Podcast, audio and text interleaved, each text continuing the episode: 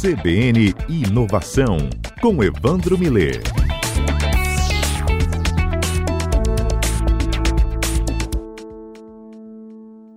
Boa tarde, Evandro. Boa tarde, Mário. Boa tarde, ouvintes da CBN. Evandro sempre fala sobre inovação e hoje o desafio é a formação. Né? Como é que a gente forma profissionais até de nível técnico voltados para a inovação?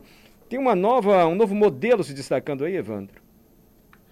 É verdade. Você sabe que lá, alguns anos atrás, lá nos Estados Unidos, começou uma obsessão grande, porque eles fizeram aqueles testes. Existe um teste que, que testa os alunos com 15 anos de idade para ver o que, que eles sabem de ciência, matemática, língua.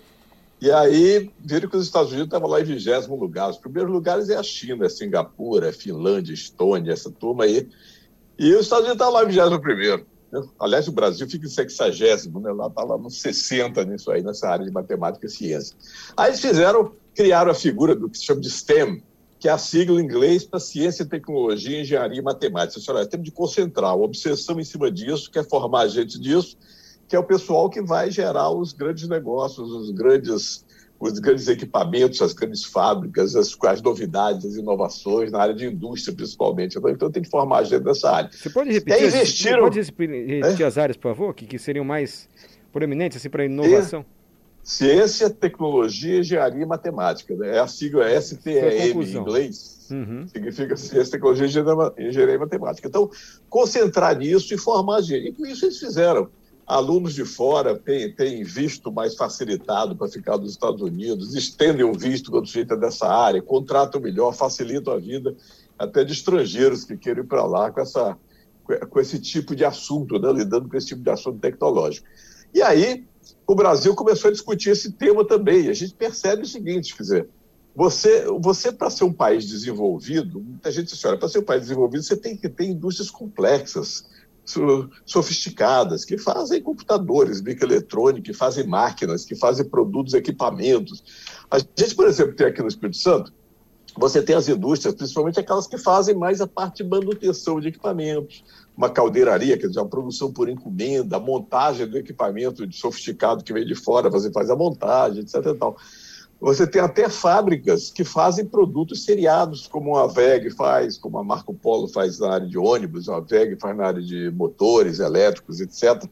Mas você não tem a capacidade de projetar o motor, projetar uma máquina, um tiar de granito para cortar granito, um robô industrial, um trator, uma colheitadeira, enfim, equipamentos mais sofisticados que têm uma certa né, exige uma certa capacidade. E os países desenvolvidos têm isso, né? têm essa capacidade de fazer esse tipo de coisa. Então, por isso que os americanos foram para essa linha forçar o negócio do STEM para isso. Agora, para fazer isso no Brasil, você tem que. Os professores têm que estar formados, as, as escolas têm que preparar o pessoal. Quer ver um negócio interessante que eu achei hum. que sempre podia ser? Todos nós já fizemos quando estamos na escola aqueles, aqueles você pega o algodão, bota o grão de feijão e vê o, vê o feijão nascer. Vai dizer que você não fez isso. Todo mundo fez. Todo né, mundo escola. fez. Põe o algodão no, no potinho de terra, de manteiga. Aquilo é uma experiência, né? Uma experiência de, de, biologia aí que você fez e fez crescer alguma coisa. É uma experiência simples para que todo mundo se lembre disso até. E muita gente você se inspirou isso depois para seguir uma profissão nessa área. Aqui você tem muito pouco essa coisa. Eu achava, por exemplo, que você poderia ter, nas escolas de alguma maneira, alguma coisa que os alunos aprendessem a, a, a, entender como é que funcionam as coisas que estão perto dela, né? Como é que funciona uma máquina de lavar? Como é que liga a luz e a luz aparece? Como é que funciona um, um, uma televisão? Por que, que ela funciona assim? Por que, que funciona a geladeira, o freezer, né? o liquidificador, o ar-condicionado? Né? Agora, então, Evandro. Se, se, os alunos começassem a trabalhar o motor de automóvel, o câmbio de automóvel, essas coisas mais sofisticadas, se você conseguisse aprender aquilo ali, aquilo incentivaria, inspiraria futuros engenheiros, futuros técnicos, futuros gente, e você fazendo aquilo, daqui a pouco alguém estava sabendo e trabalhando em projetar alguma coisa dessa para o futuro. Quer dizer, prepara mais gente com essa linha do STEM, né?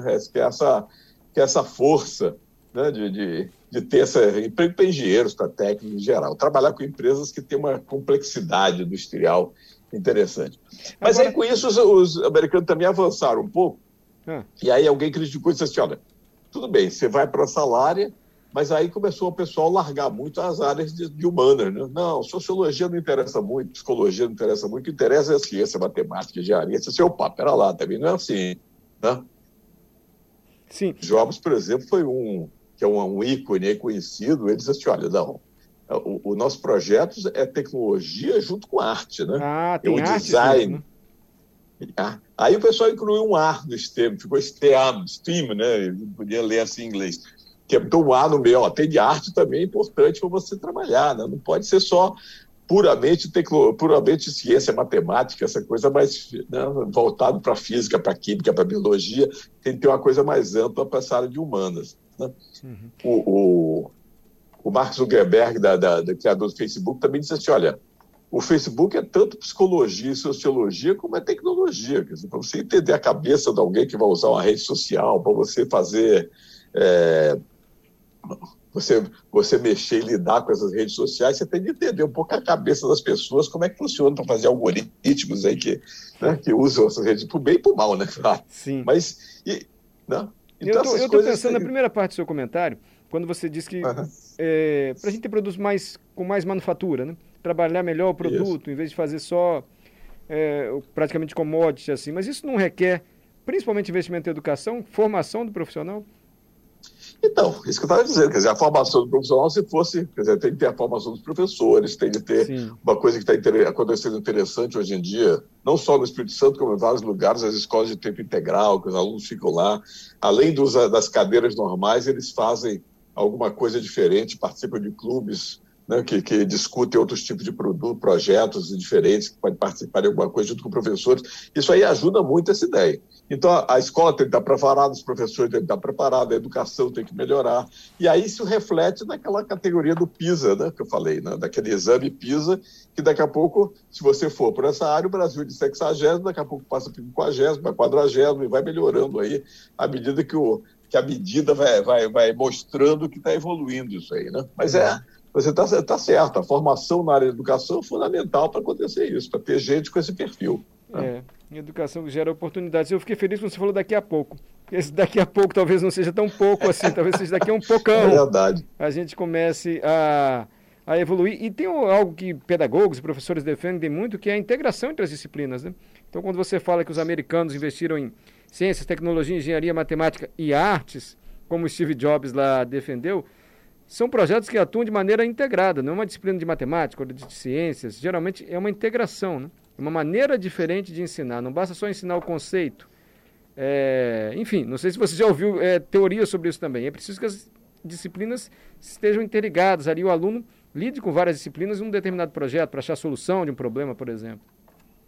É verdade, isso aí tem algumas escolas que já estão fazendo isso, algumas universidades do Brasil que já estão fazendo isso, quer dizer, em vez de dar aquelas aulas é, muito muito dirigida para determinado assunto, já mistura as aulas e aprende em cima de uma coisa prática, né? Não é? Você pega é, o, o exemplo, por exemplo, do, do, do Steve Jobs, do iPod, do iPhone, é um negócio que marca muito isso.